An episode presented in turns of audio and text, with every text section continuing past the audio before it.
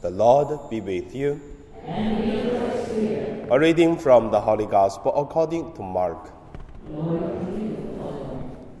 Jesus said to the disciples, Truly I tell you, whoever gives you a cup of water to drink because you bear a name of Christ will be no means lose the reward. If any of you put a, a, stumbling block before one of these little ones who believes in me, it would be better for you if a great millstone were hung around your neck and you were thrown into the sea. If your hand causes you to stumble, cut it off. It is better for you to enter life maimed than to have two hands and to go to hell to the unquenchable fire. And if your food causes you so stumble, cut it off. It is better for you to enter life lame than to have two feet to be thrown into hell. And if your eye causes you to stumble, tear it out. It is better for you to enter the kingdom of God with one eye than to have two eyes and to be thrown into hell where their worms never die and the fire is never quenched. For everyone will be salted with fire, and uh, every sacrifice will be salted with salt. Salt is good, but if salt have lost its saltness, how can you restore it? Have salt in yourself and be at peace with one another the gospel of the Lord.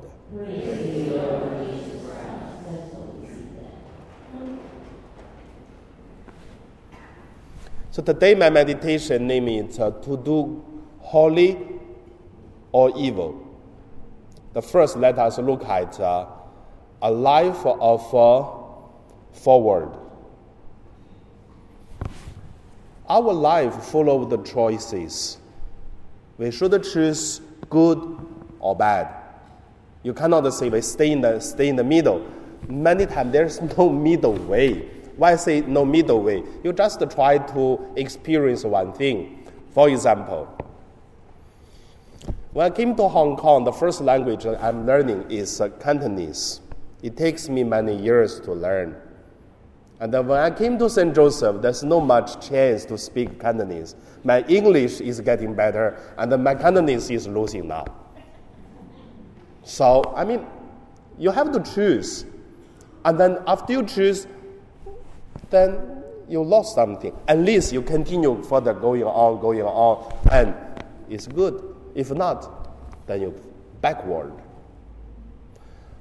In Chinese, we have a saying to say, human life like riding a boat in the river, but against the water. If you don't try your best to ride in the boat, go further, and the boat is backward. You have to all the time to go forward.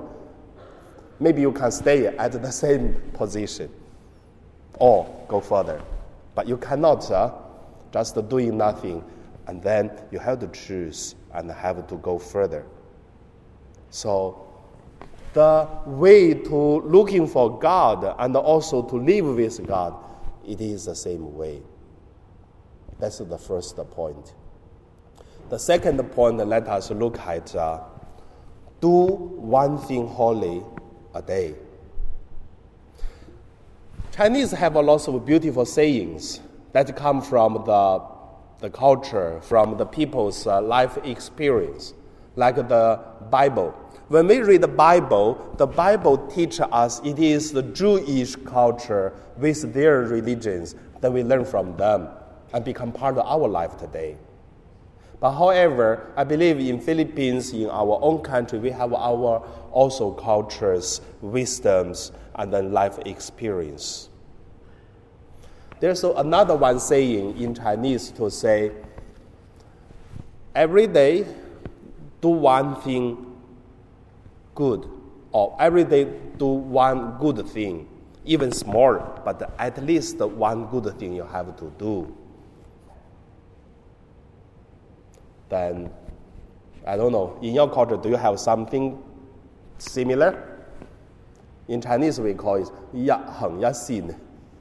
So, means every day do one good thing, at least.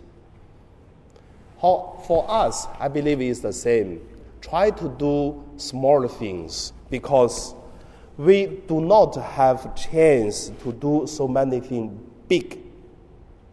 Because in the whole life, we don't have many things big. Why we say we have no many things big? For example, try to ask a question to a person who is old and dying.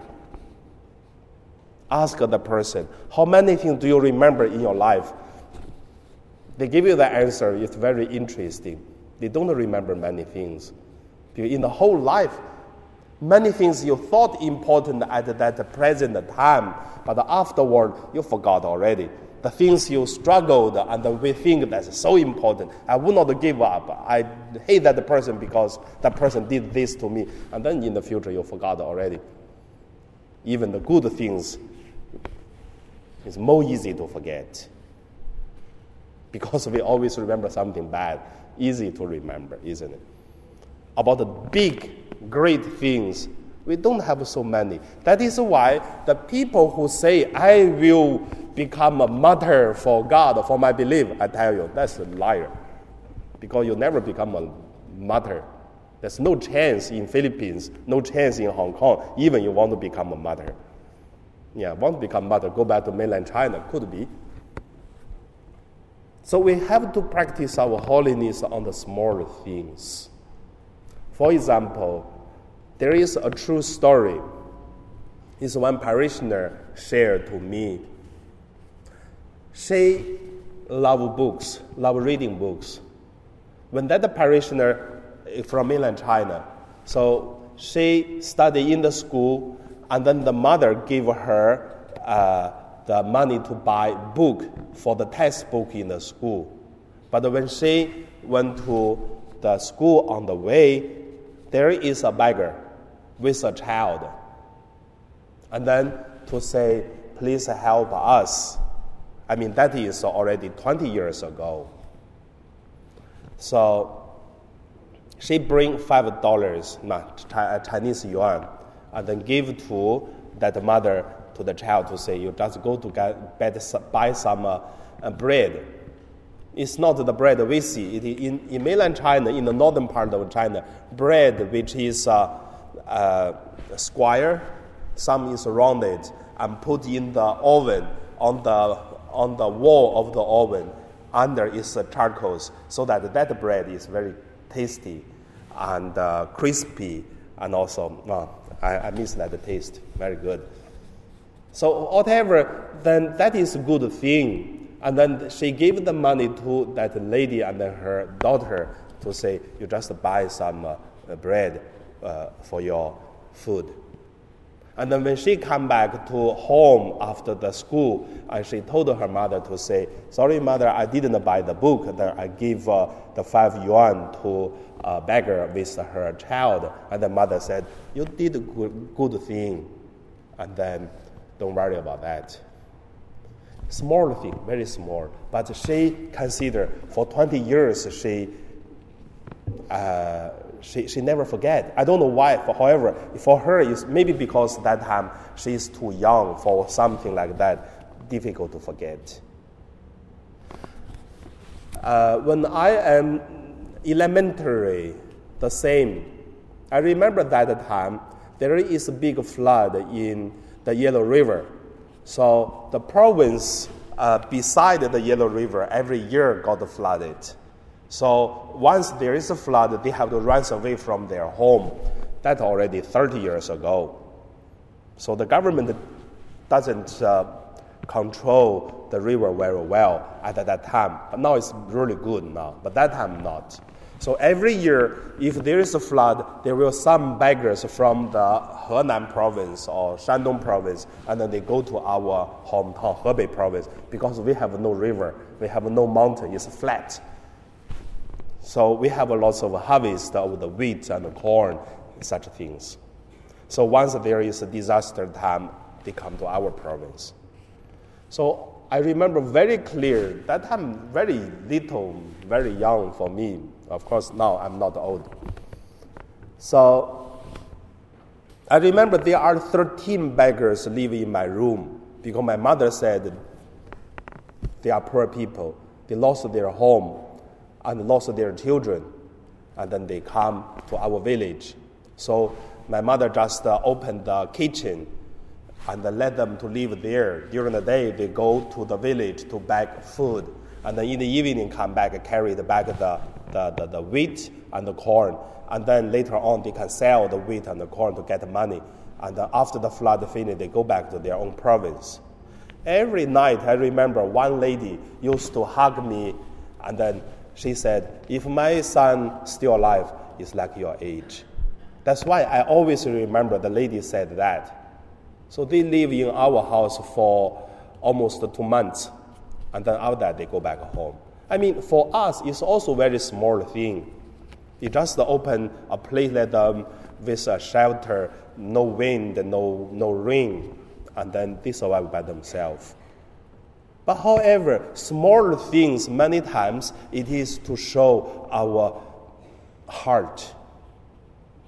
The third point also at the end of my sharing just want to say be holy and also be peace in our life. Then that is our real life. And also in today's gospel, we can see Jesus tell us he used a very beautiful uh, uh, image. He said, if you give uh, one cup of water to drink because you bear the name of Christ, will be no mean lose the reward. Very simple. And Jesus also said, if you make bad example even for the small little person, then you should put the millstone on your net and then put into the sea, throw into the sea. Then also that is the bad. And also to use the image of uh, salt. Jesus said, a person who follows Jesus should have the taste of salt. So, how do we taste in front of the people? Or we lose the taste, become the saltiness salt. So that the, that is the Holy Eucharist. Let us pray.